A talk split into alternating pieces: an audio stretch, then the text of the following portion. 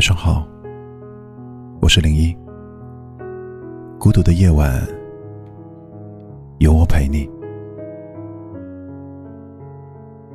看到一段话说：“如果有一天我说想你了，不是这一天我想你，而是我终于忍不住了。想念一个人的时候，总是看谁都像他。”可是谁也不是他。你想给他打一通电话，发一条短信，甚至想过坐很久的车去看他，但你怕，怕他没有像你一样的想念，怕自己过分热情，还被说成是打扰。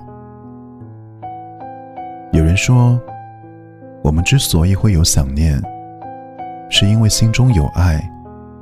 却再难相见。相遇的时候，我们只想着如何相爱；相爱的时候，我们却学不会如何相处。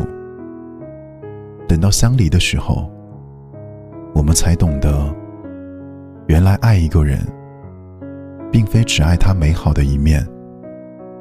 爱一个人，应该是连同他的缺点与不堪，也一并接受的。爱一个人，是你在看到了他的落魄之后，依然愿意穿过人海去拥抱他。可感情终究是失去过，才能够成长。后来你们彼此离散，连想念也变得沉默。你再也不会像从前一样大张旗鼓的说“我想你了”。你再也不会洗澡洗到一半，赶紧擦干手，回复他的信息了。你终于学会接受分别，也学会面对现实。